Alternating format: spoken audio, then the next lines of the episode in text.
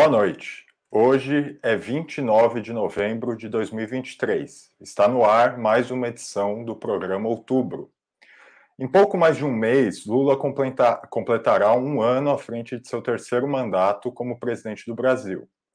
Além de ser encarnado, é, além de ter encarnado um certo alívio do ponto de vista político frente às investidas golpistas de Bolsonaro e dos militares contra a frágil e restrita democracia brasileira, ao subir a rampa em janeiro passado, Lula trouxe também a expectativa de crescimento da economia brasileira e mais justiça social, as principais marcas de seus dois governos anteriores.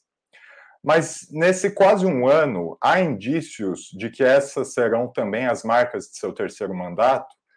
O país tende a voltar a crescer e a vida do povo brasileiro a melhorar? Afinal, como anda a economia sob o governo Lula? Para discutir estes e outros assuntos, Opera Mundi recebe hoje Juliane Furno, graduada em Ciências Sociais pela Universidade Federal do Rio Grande do Sul, é doutora em Economia pela Universidade de Campinas e professora da Universidade Estadual do Rio de Janeiro. Bianca Valoski, doutoranda em Políticas Públicas da UFPR, na linha de pesquisa em Economia Política do Estado Nacional e Governança Global, é servidora da Câmara Municipal de São José dos Pinhais, onde trabalha com finanças públicas. E Joana Salem Vasconcelos, é historiadora pela USP, mestra em Desenvolvimento Econômico e doutora em História Econômica. Também é professora visitante da Universidade Federal do ABC. É, eu queria começar, então, com uma pergunta de um caráter mais amplo para abrir o debate. Como vocês avaliam a gestão econômica do governo Lula até aqui? Quais são, na opinião de vocês, os pontos altos ou baixos dessa gestão? Eu começo com Juliane Furno. Bom, boa noite, Pedro, é, e boa noite também, Joana e Bianca e todo mundo que nos acompanha. É, veja, é, é, difícil encontrar uma expressão né, é, sucinta e capaz de caracterizar uma, uma gestão governamental e econômica marcada por um elemento próprio né, do, do, do capitalismo, que é o elemento da contradição, e principalmente de governos de caráter popular, de centro-esquerda, principalmente que gerem economias nacionais periféricas num período em que o neoliberalismo é a regra geral, o elemento da contradição eu acho que é um dos que se apresenta de forma mais nítida. Então, estou tentando assim positivar, inclusive esse, esse, essa análise, né? A contradição nesse caso é boa, né? Ela é importante de ser de ser polarizada, de ser esgarçada e também de ser analisada. Eu diria é, que eu acho que, que tem uma uma lógica invertida na equipe econômica, e aqui estou falando muito, é, minha opinião é individual. Eu acho que entre vários acertos e erros, eu acho que tem mais acertos do que erros, é, a equipe econômica se pauta por uma lógica que eu acho que é a lógica de dirimir conflitos que por um lado é importante, né? Porque economia, grande parte dela é expectativas, é incertezas, então dirimir conflito e buscar estabilidade, que é uma palavra muito propagada pelo Lula, é um elemento importante, mas eu acho que, que falta um outro elemento que é o esgarçamento um pouco dos limites é, e possibilidades. Veja, o é, Ministério da Fazenda apresentou o arcabouço fiscal e apresentou a primeira parte da reforma tributária é, com pontos ou, ou com uma avaliação de forma geral que era bastante aceita pelos setores de mercado. Numa ideia de que o governo Lula não poderia ter derrotas né, no primeiro ano de governo, né, ainda mais o primeiro grande projeto ser derrotado, por isso tinha que ser um projeto que, que tivesse ali convergência com os interesses daquilo que foi a frente ampla que sustentou o governo Lula com toda a sua dimensão é, liberal e neoliberal na economia. Então, acho que se por um lado foi importante, porque modifica né, o marco do, da regra fiscal anterior, do teto de gastos. Por outro lado, também vai destravando um elemento muito importante que é a reforma tributária. É, o, o sentimento geral que eu tenho da equipe econômica é de muita pouca ousadia.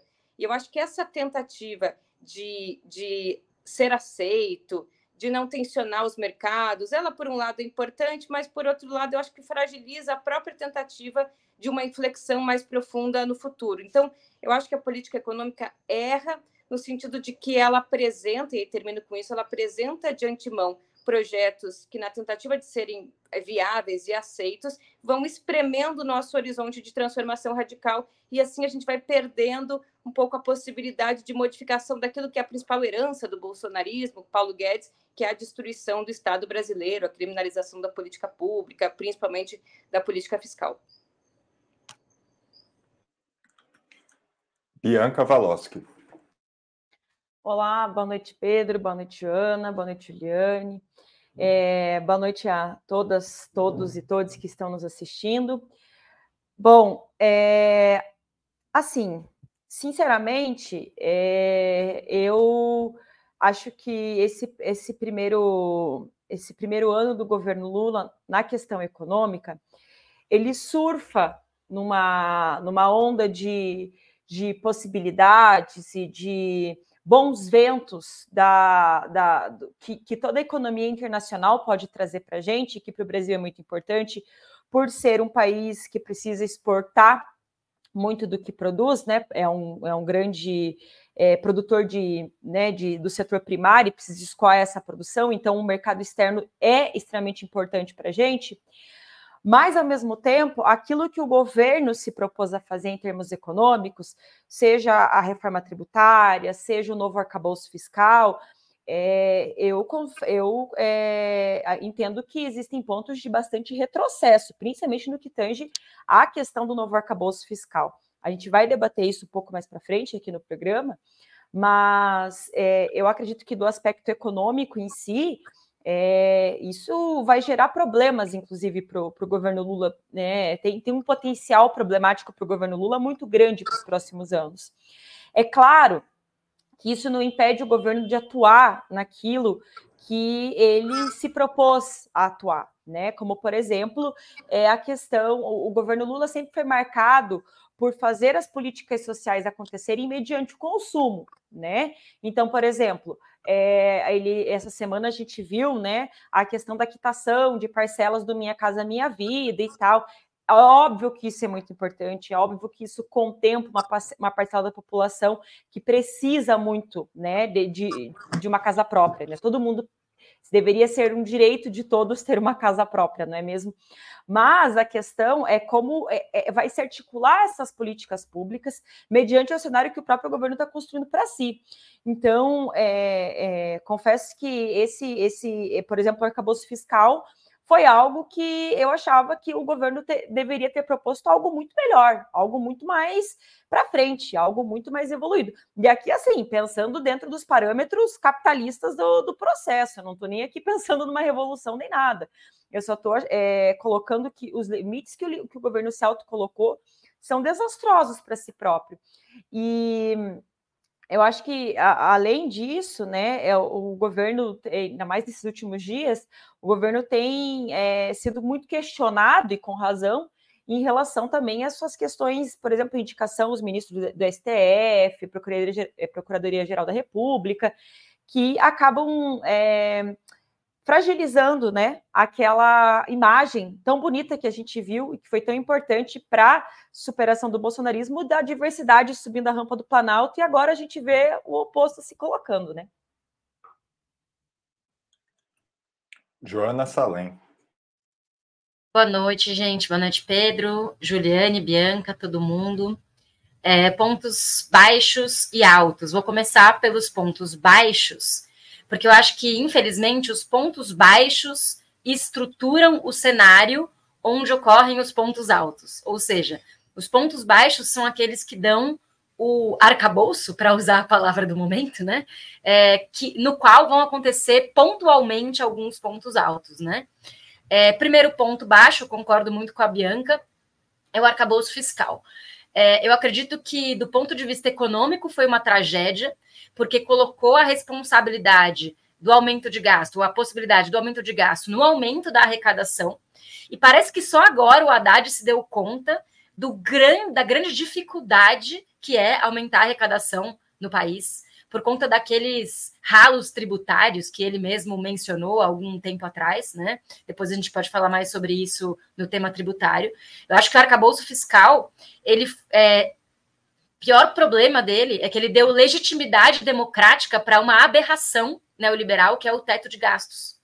E o teto de gastos, ele não tinha legitimidade democrática no Brasil, porque justamente ele tinha sido fruto de um golpe de Estado, né? E agora, infelizmente, o governo que foi eleito para reverter esse processo antidemocrático no Brasil acaba gerando legitimidade democrática para uma medida econômica de austeridade e uma, uma medida que, que não, não existe na maior parte dos países neoliberais, né? É uma jabuticaba neoliberal bastante austera.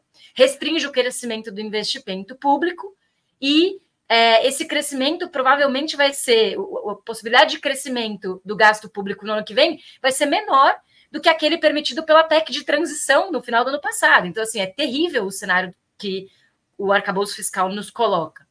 E a segunda, segundo ponto ruim, ponto baixo do governo, é, não freou a liberação dos agrotóxicos. Eu me, me chamou muita atenção a notícia que aconteceu em agosto, que foi a, a média de liberação dos agrotóxicos durante os primeiros seis meses do governo Lula foi igual à média de liberação dos governos Bolsonaro.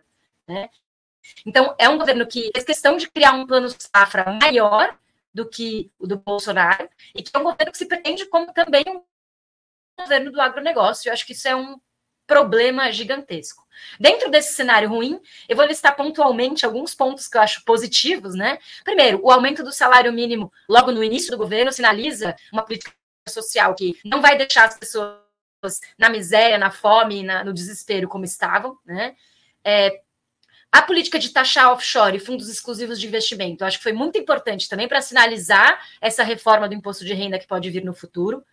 A recuperação da política, da, da política de aquisição de alimentos, que é uma coisa que poucas pessoas olham também, acho super importante, que é uma política de compras públicas, que movimenta a agricultura familiar, eventualmente até alternativas agroecológicas, a produção indígena de alimentos, a produção quilombola de alimentos, absolutamente importante, ainda mais pensando na alimentação das escolas, né, das crianças.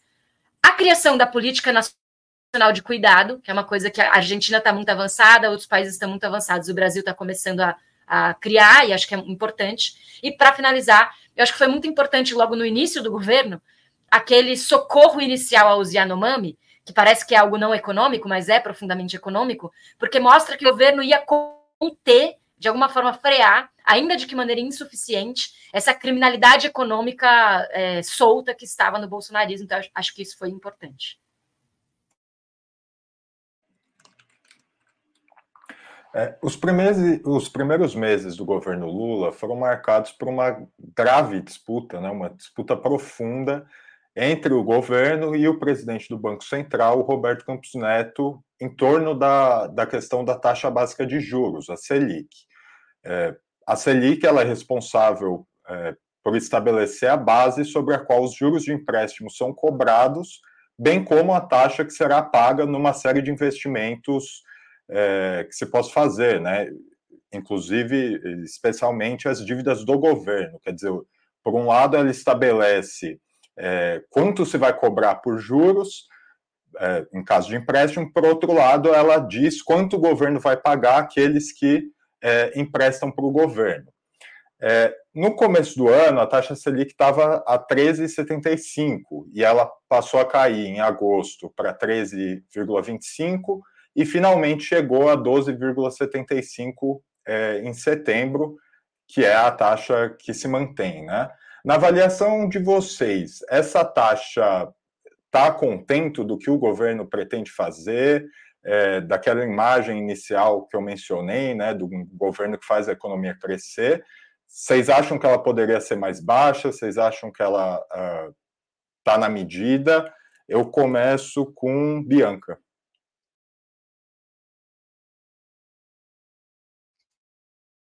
É, bom, me parece, né, e a gente já debateu isso algumas vezes aqui, né, a, essa, a taxa de juros brasileira, ainda que ela tenha né, diminuído nos últimos tempos, ela ainda continua num patamar super alto e uma das maiores do mundo, né? É, Isso influencia muito a vida da classe trabalhadora, isso é, aumenta, né, tem o efeito de é, aumentar a, o, o, valor da, de como nós vamos tomar empréstimos, né, do, do, do, quanto, de quanto nós pagaremos também pelos empréstimos que vamos tomar, de qualquer forma. E, para além disso, a gente ainda tem a questão dos juros que o governo vai estar pagando de quem ele está tomando empréstimos, né?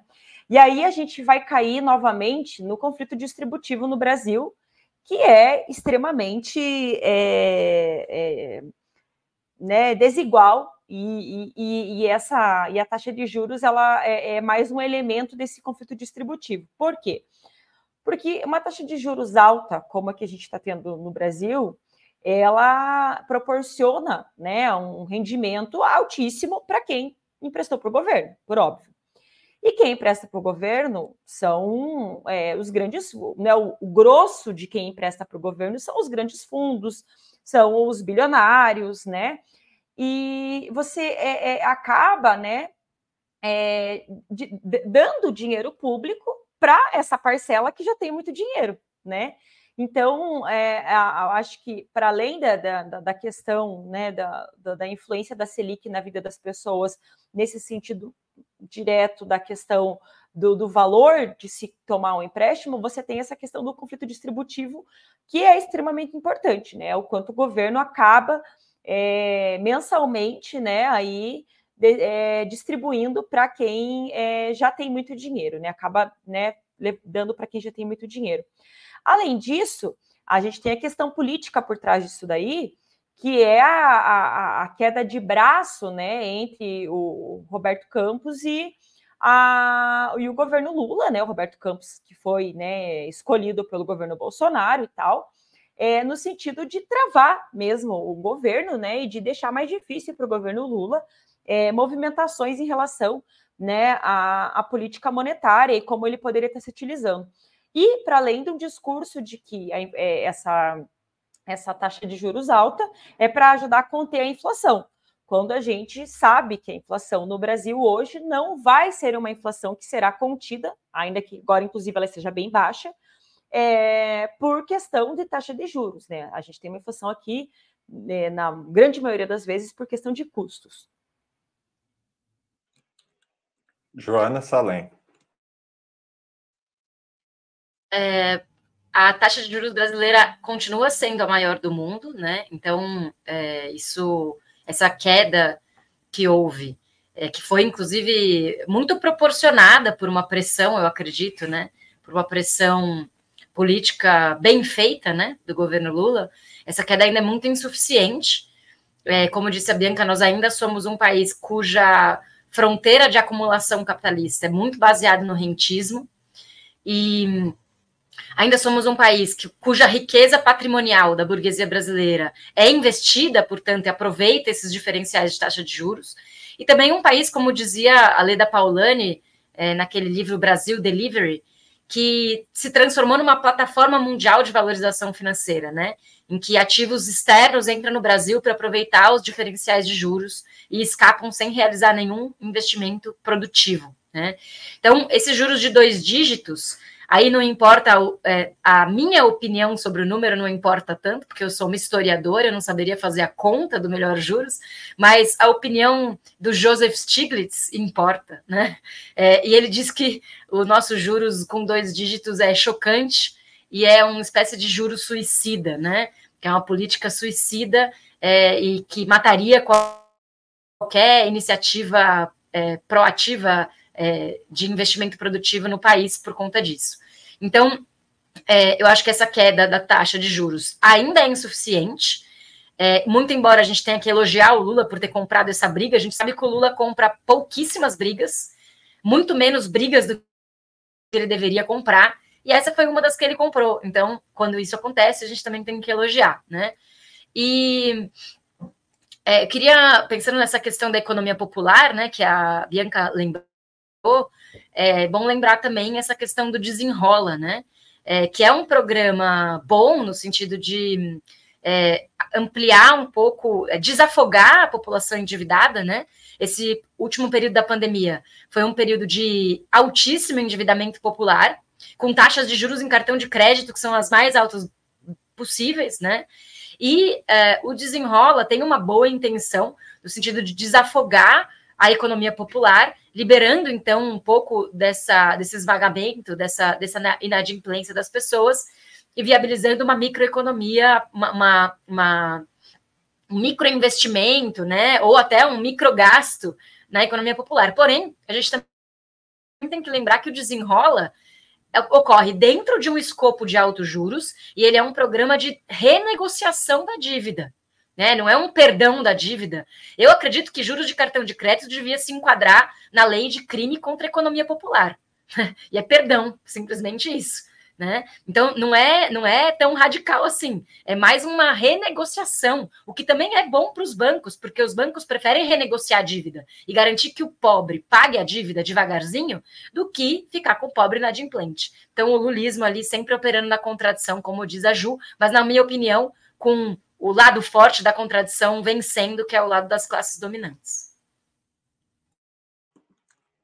É, só uma observação: o, o, Joseph Stiglitz, que a Joana mencionou, é um economista americano e prêmio Nobel de Economia em 2021. É, Juliane Furno. É, bom, eu, eu acho até, Joana, que agora o Brasil é o, é o segundo na, na, liderança dos maiores juros reais do mundo. Quem é o primeiro? Que, é, não diz. É o primeiro ou segundo, não sei.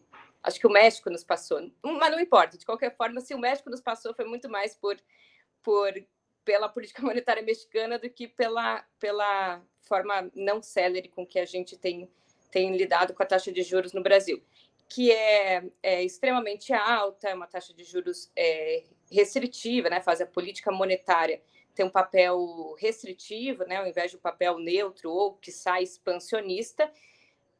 E eu acho que Bom, também, como a Joana falou, aqui não tem o, o cálculo né, de todas as variáveis, aqui inflação, hiato de produto, enfim, as variáveis que, que, que podem chegar num ponto ótimo da taxa de juros.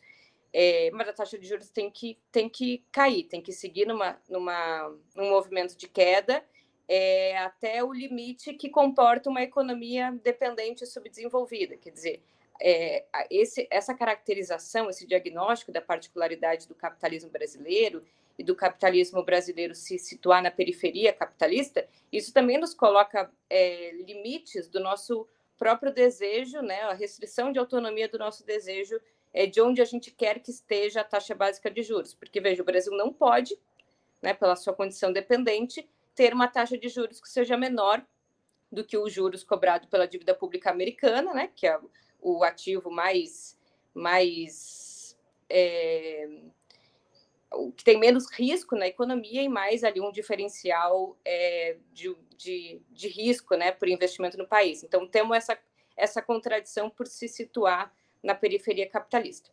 É, e, e, além, obviamente, de legislar e fazer disputa política em torno da taxa básica de juros, que acho que foi uma ação muito importante é, que o Lula protagonizou e várias organizações sociais também embarcaram, é, são outras medidas que regulam não a taxa básica, mas os juros médios na economia brasileira, que são extremamente altos e não necessariamente estão ali dialogando com, com a taxa básica. Quer dizer, a velocidade com que cai a taxa básica de juros é muito maior do que cai os juros do cartão de crédito, do cheque especial, crédito pessoal. Né? Então, precisa ter alguma.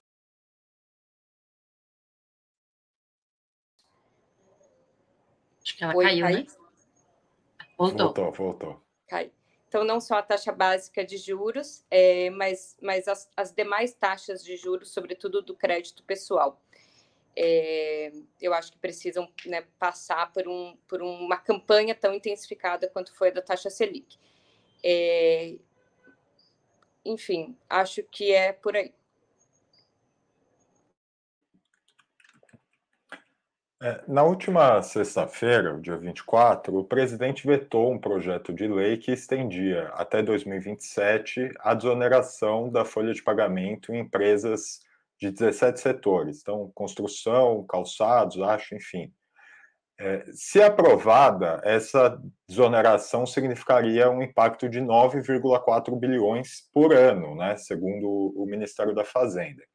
Agora, esse veto do Lula é, segue para análise do Congresso, onde pode, e provavelmente os analistas estão dizendo que provavelmente é isso que vai acontecer, é, ele será derrubado. Na opinião de vocês, essa decisão do Lula de vetar essa desoneração foi acertada?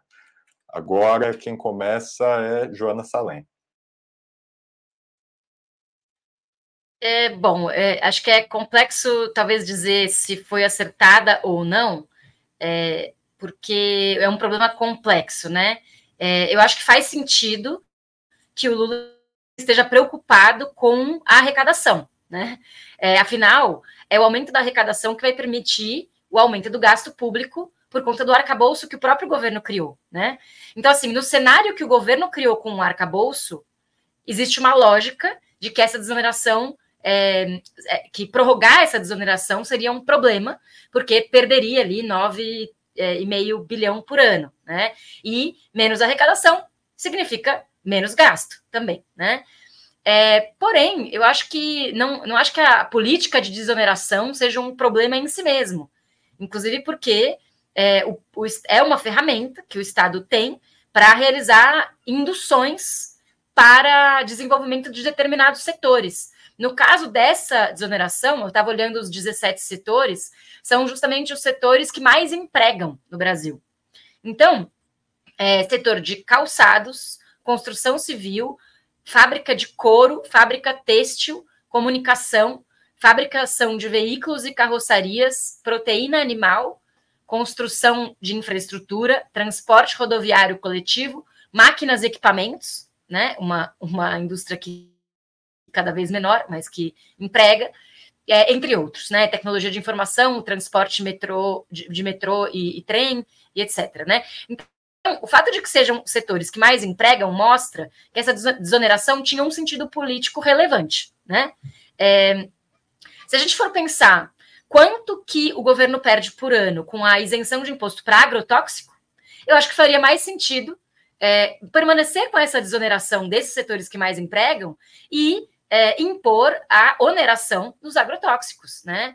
Existe uma ação direta de inconstitucionalidade, que é a 5553, que é, pro, propõe a inconstitucionalidade desse desconto que os agrotóxicos têm no Brasil.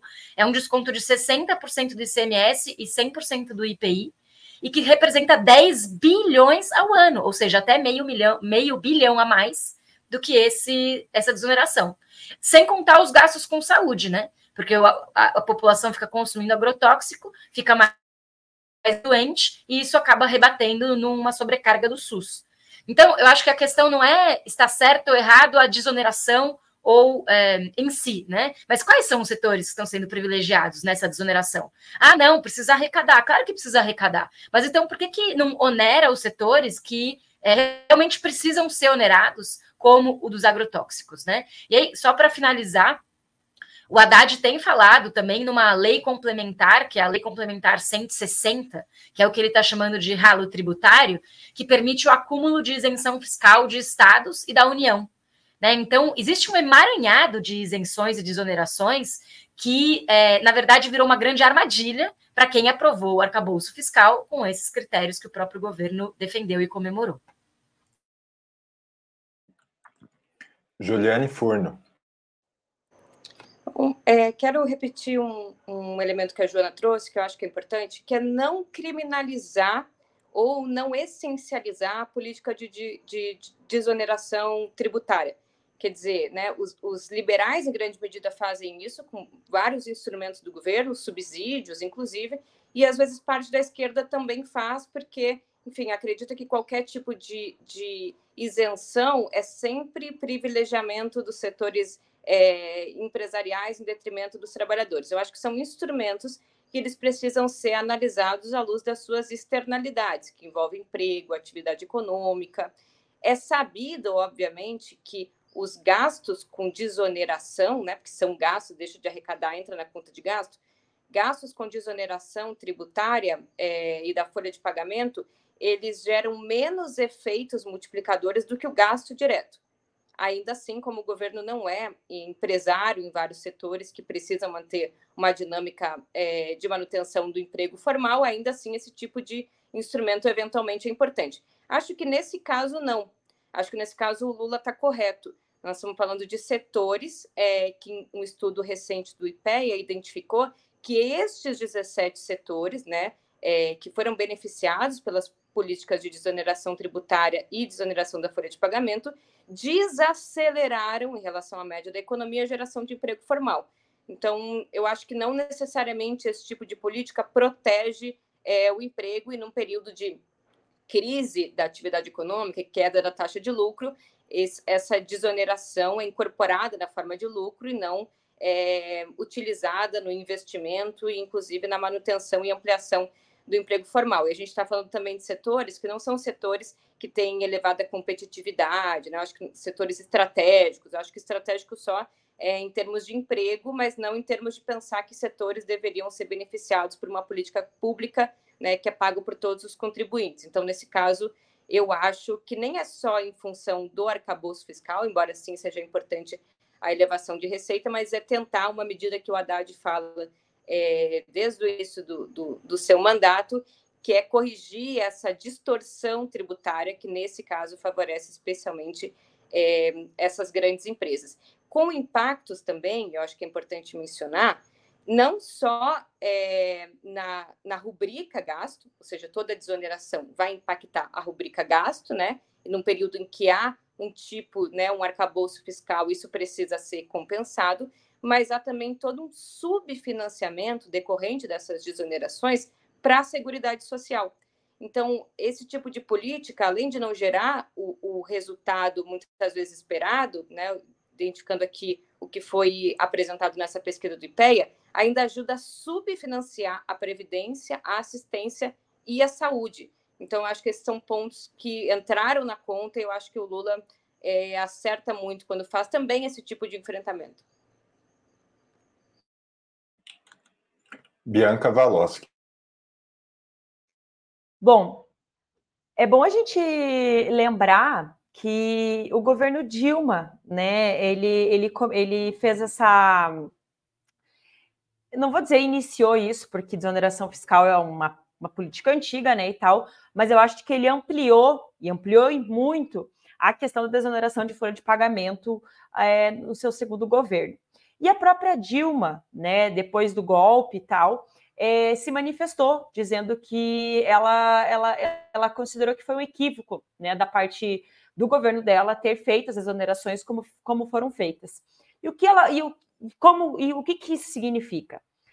Quando a gente quer de fato, né, quando você quer de fato é, é, incentivar um setor da economia, fazer com que ele se torne mais dinâmico, mais competitivo, enfim, é, você vai dar é, mecanismos para que isso aconteça.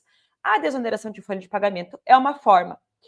Só que se você não coloca exatamente as contrapartidas que você quer, né, que o setor, que, empre... que, os... que as empresas te deem quando você fornece a desoneração de folha de pagamento, a coisa fica muito aberta.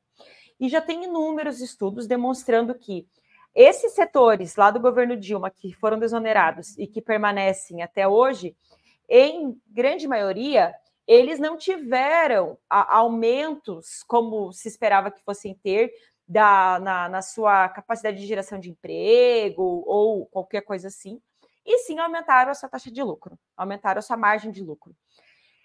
Então, o que eu quero dizer com isso? É, como as minhas colegas aqui já colocaram, a gente não pode cair num erro de demonizar a desoneração de folha de pagamento, ela é um instrumento útil, mas ela tem que ser usada com cautela e tem que ser usada com planejamento. Tem que ser usada sabendo para que, que se quer, que setor que você quer incentivar e por que, que você quer incentivar. Como a Juliane bem colocou, o governo Lula já fez esse estudo e já entendeu que esses é, 17 setores não tiveram, né, não trouxeram benefícios, não deram a contrapartida que se esperava que tivessem dado. Então, agora está toda essa, essa choradeira ao redor.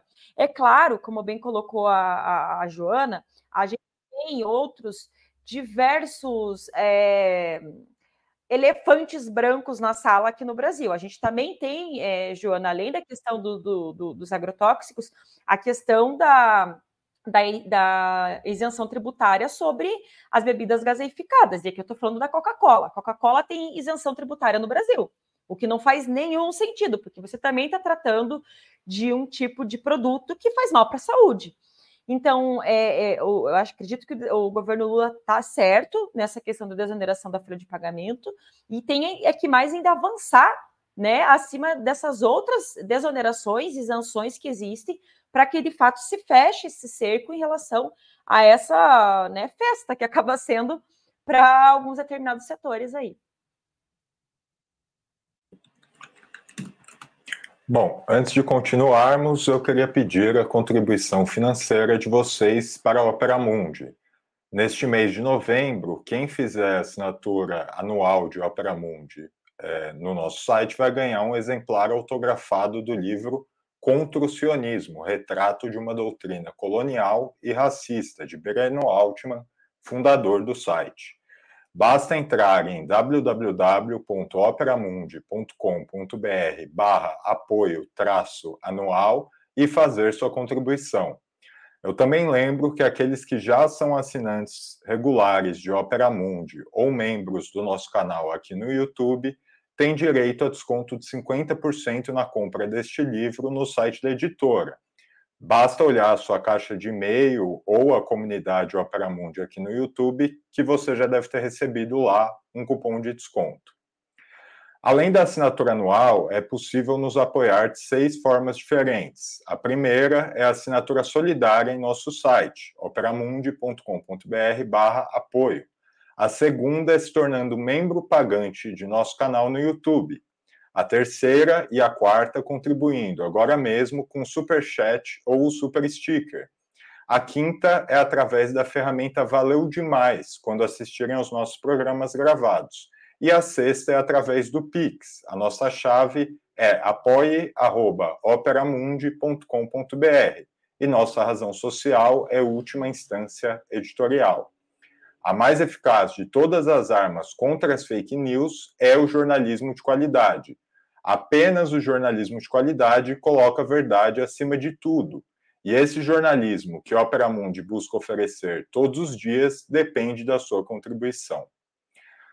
É, no ano que vem, é, ano de eleições municipais, né, as regras do novo arcabouço fiscal, que foi mencionado aqui ao longo de todo o programa, é, vão começar a valer. Na avaliação de vocês, quais serão os efeitos disso em 2024?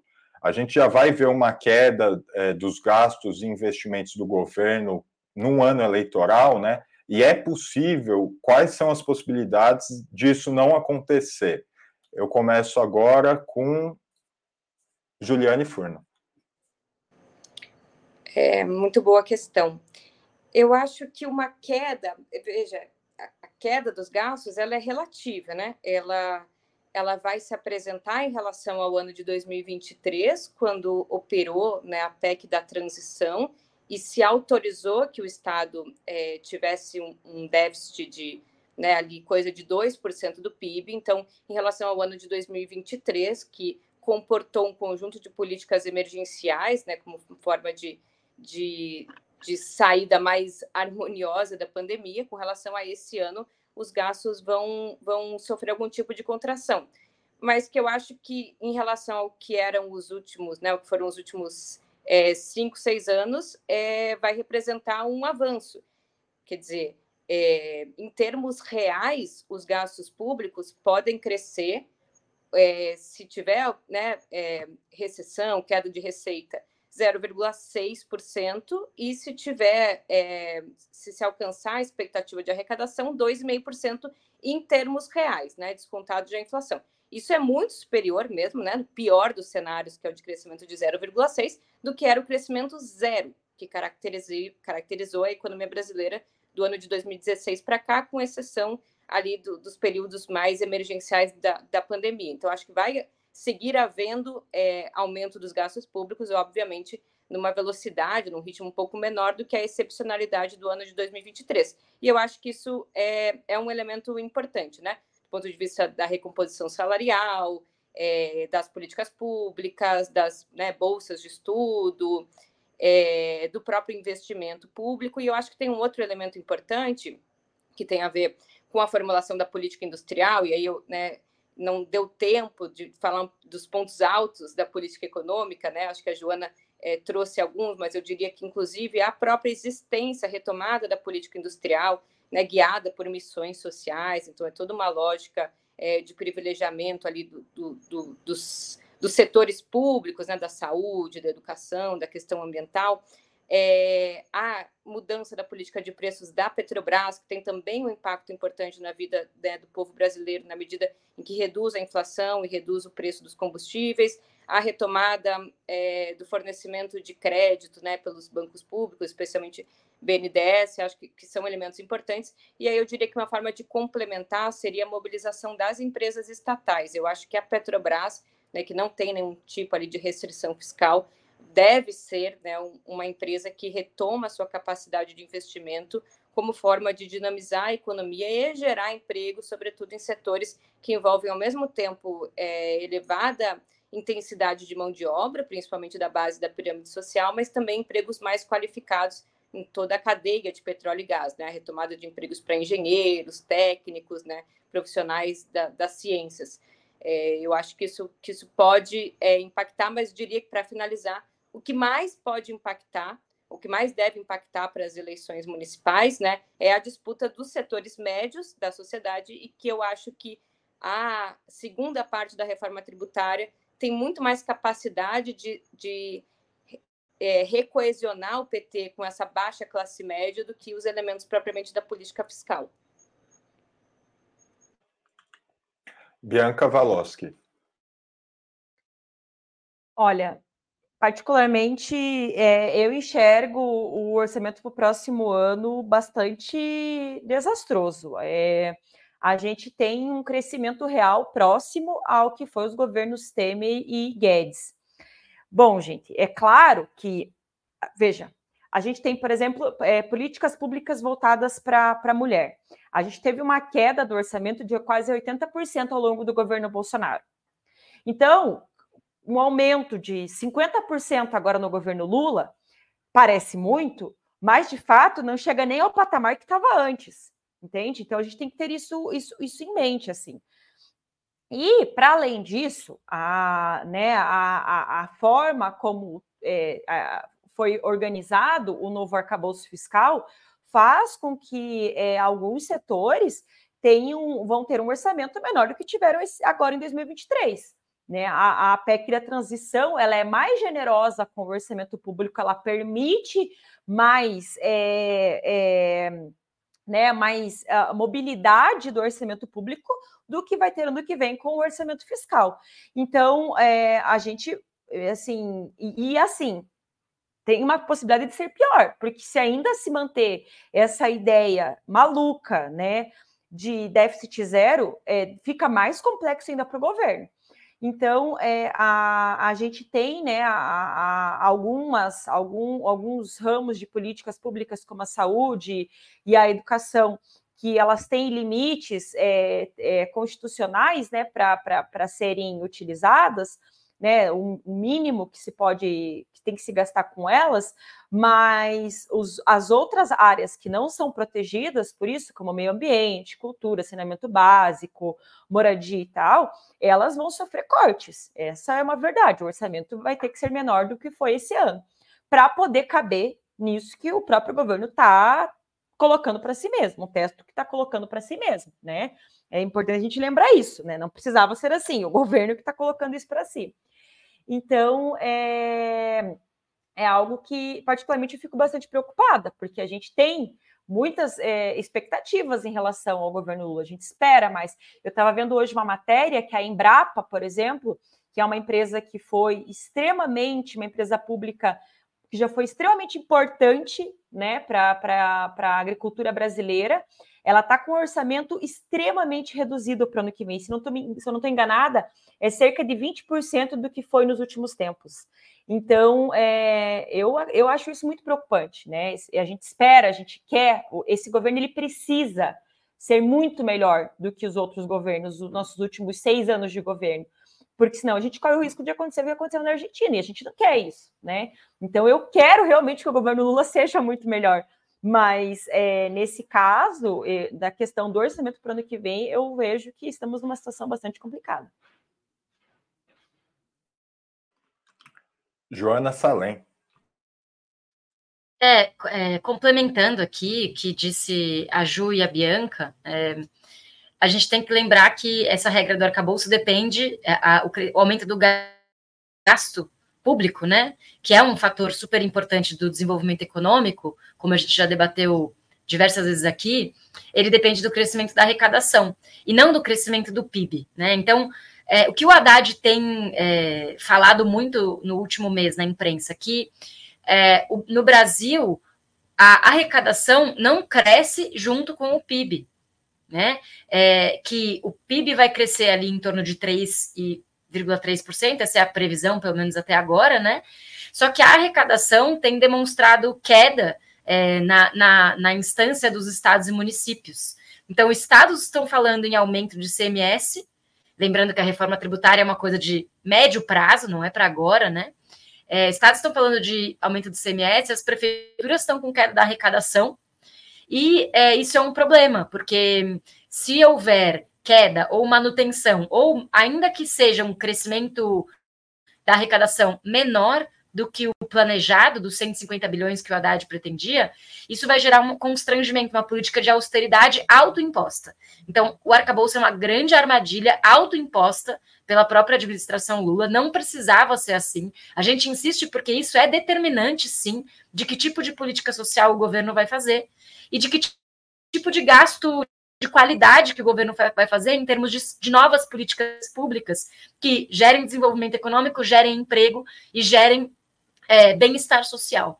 Né? Então, os gastos sociais vão ser prejudicados, os gastos, os investimentos públicos em desenvolvimento econômico também. Haja visto, por exemplo, a discussão que já começou a ser feita sobre contingenciar o piso da enfermagem que acabou de ser conquistado pela categoria, né? Haja vista a consulta que Lula fez ao TCU para gastar menos com, o, com saúde do que o piso constitucional, né? Recentemente, o Lula fez uma consulta ao TCU para verificar as possibilidades legais de gastar menos com a saúde do que o piso constitucional. Os servidores estão sem reajuste, os órgãos de fiscalização ambiental, que foram destruídos no governo Bolsonaro, não tem uma verba suficiente para se reestruturar minimamente. Então, eu acho que é muito importante destacar uma coisa que a Bianca falou, que a gente está saindo de debaixo do, do alçapão do fundo do poço. Então, é, precisa de muito investimento para a gente recolocar o Brasil na rota que o Brasil estava há sete ou nove anos atrás, né? Com uma consolidação de políticas ambientais, de um, um, setor público mais robusto, que tenha capacidade de não só fazer uma boa política pública, mas implementar essa política, né? Porque às vezes a política pública é ótima na legislação, mas ela não é implementada porque não tem orçamento para pagar as pessoas, é, os funcionários, para realizar a fiscalização, a implementação. E aí tem essa coisa do déficit zero, para concluir, né? Que também a, a Bianca comentou. É, o governo Lula já, o Lula, na verdade, já deu a deixa de que ele sabe que não vai ter déficit zero, o mercado sabe que não vai ter déficit zero, e que existe uma margem no arcabouço, se não me engano, de até 0,25% de déficit sem acionar os gatilhos. O que acontece se o déficit for maior? Vários gatilhos que estão é, previstos no arcabouço que pioram ainda mais a situação. Então, por exemplo, o, a, o limite de gasto, que é 70% do aumento da arrecadação, cai para 50% da arrecadação. Então, ainda pior, né? É, entre outros gatilhos, por exemplo, não se pode criar novos gastos públicos, novas verbas obrigatórias. Então, assim, a gente já sabe que o cenário vai estar comprometido porque o déficit não vai ser zero. E se for zero, é porque é, esse, esse corte de gasto já aconteceu antes, já prejudicou de novo a sociedade. Então, estamos em maus lençóis para 2024.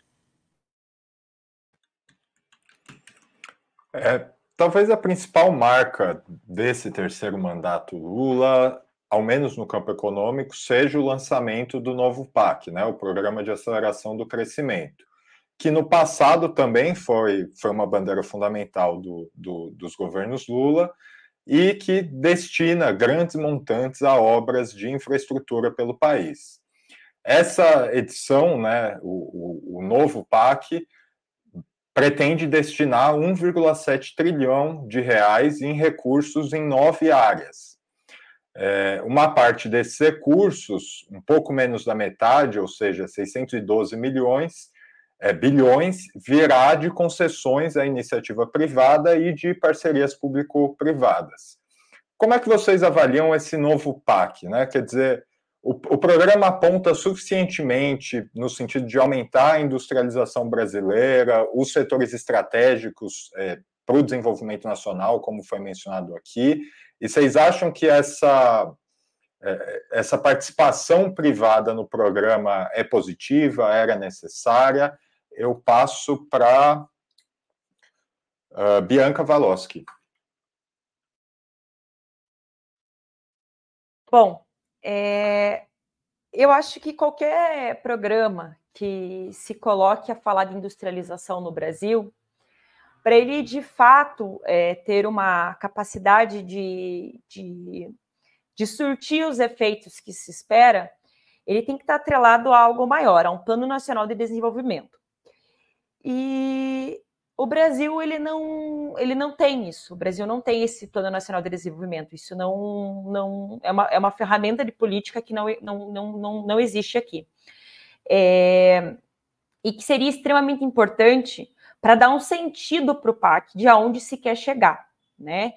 O que eu quero dizer com isso? Primeiro que, quando a gente fala em aceleração de crescimento, dentro da economia a gente tem uma diferenciação muito grande entre crescimento e desenvolvimento a gente pode ter com o crescimento, é, significa o PIB aumentando, né? Base, resumindo aqui muito, né, para caber nos meus três minutos aqui. A, o PIB aumentar não significa que a qualidade de vida das pessoas melhorou. Né? Então eu, eu, eu, acredito, eu entendo né, que a, essa é, é, esse, até esse nome ele já acaba tornando a coisa um pouco mais complexa. Daí a gente pode ir entrando, né, na, na, na esmiuçando aí. Bom, a questão de que esse PAC ele conta muito mais com parcerias privadas também é uma questão que a gente tem que problematizar. Por quê? Porque a gente vai ter muito recurso público sendo destinado a entidades privadas com a intenção de fomentar né, a, economia, gerar empregos e tal, mas bem verdade é que isso não está exatamente estruturado, bem colocado, bem é, é, dito que contrapartidas, como, quando, até que momento que se quer que isso aconteça, né? Então também tem essa questão. Além de que, né, a questão da privatização, né, que envolve diversos setores que são extremamente importantes e que não seria interessante né, para a economia que se fosse privatizado. Como, por exemplo, a gente pode sim ter, mediante PAC, mediante o financiamento é, de financiamento público, verbas públicas, é, a questão dos presídios, né, que já tem sido debatido, a gente tem a questão do saneamento básico, a gente tem a questão das escolas, né? Então a gente pode ter tudo isso acontecendo mediante PAC, né? O que não é interessante. Além de que também é, o PAC ele não está trazendo é, por, é, também é, sobre políticas para os pequenos agricultores. A gente também não encontra isso ali ainda. Então, assim, é claro que pode surtir efeitos de crescimento econômico? Sim, pode, não vou negar aqui. Pode ser que aumente o PIB, mas isso não quer dizer que você está tendo uma qualidade nos empregos, que você está tendo um crescimento de empregos, que você está tendo um crescimento é, do, uma qualidade nos empregos que estão sendo gerados, que você está aumentando a distribuição né, desse PIB para a população. Que, inclusive, aqui para concluir, é um problema que o Brasil tem muito. Nos últimos anos, o PIB ele pode ter até aumentado, por exemplo, acho que em 2021 e 2022, mas é, a, a, proporção dos salários participando do PIB diminuiu. Então, aqui a gente já tem uma, uma ideia de que, de, de, de que isso significa. Você ter mais crescimento, às vezes, não significa que você está beneficiando a população em si. Joana Salem. É, bom, complementando aqui o raciocínio da Bianca, é, eu acho super importante a gente lembrar que a parte produtiva do novo PAC ela é principalmente focada em infraestrutura de transporte e não qualquer infraestrutura de transporte, de transporte rodoviário, ou até tenha uma rubrica de transporte ferroviário, mas que tem é, prioridade nos, nos corredores de escoamento da agroexportação ou da exportação de minérios do Brasil, né? Então, investir em transporte é importante? É importante. Mas qual qual investimento em qual transporte, né? Então, existe uma, um enfoque pesado do novo PAC na questão do escoamento da, de uma economia extrativista, né? É um pouco na mesma lógica do que operou na, no contexto latino-americano a IRSA, né? A, infra, a iniciativa infraestrutural regional da América do Sul, que tinha como objetivo criar grandes corredores de escoamento. Então aí você vê qual que é o modelo, né, que está orientando. Além disso, é bom a gente lembrar que desses investimentos produtivos do PAC, é, além de um pouco, de quase 40% está previsto com investimento privado, com concessão, com PPP, é, existem 14 mil obras paradas no Brasil de construção civil, que são uma grande colcha de retalhos. Então, parte desse dinheiro vai se destinar. É óbvio que é importante dar continuidade a essas obras, eu não estou dizendo que não é importante, mas parte desse dinheiro vai servir, então, a esse projeto, a, uma, a um não projeto, né? A continuidade de uma amálgama de fragmentos de obras paradas que não correspondem exatamente a um projeto de desenvolvimento no sentido do encadeamento produtivo do Brasil.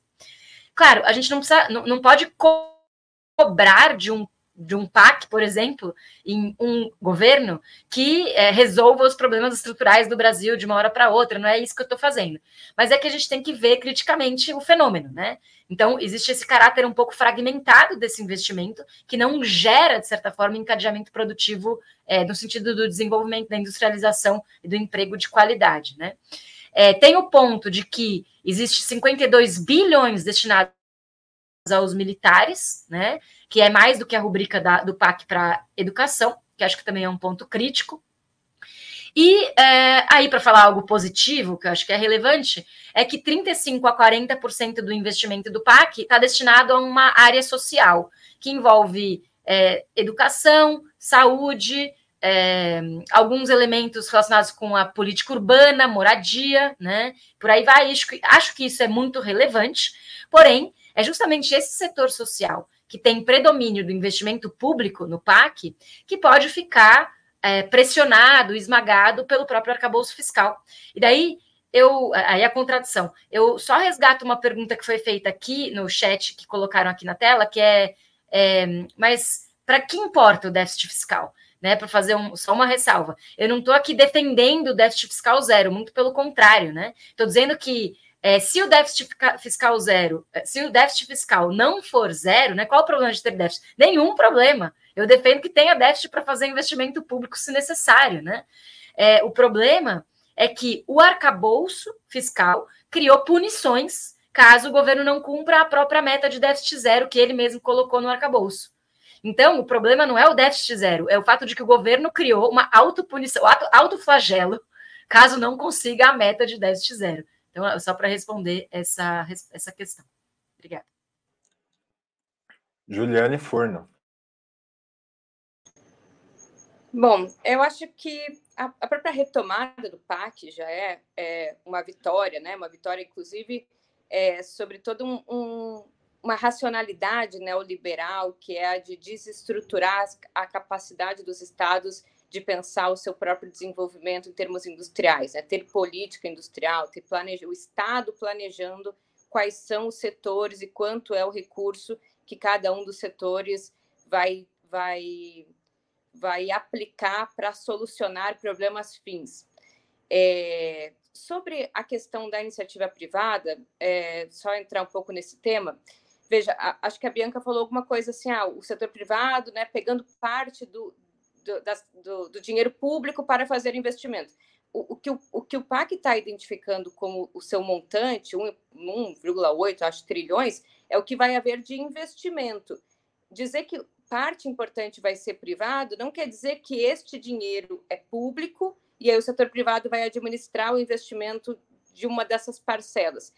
Quer dizer que o setor privado vai investir aquele contingente que foi ali a minha questão com o, o, financiamento privado, investimento privado, é muito menos no sentido é, de se é importante ou não, se é, se é desejável ou não, porque eu acho, inclusive, que é desejável.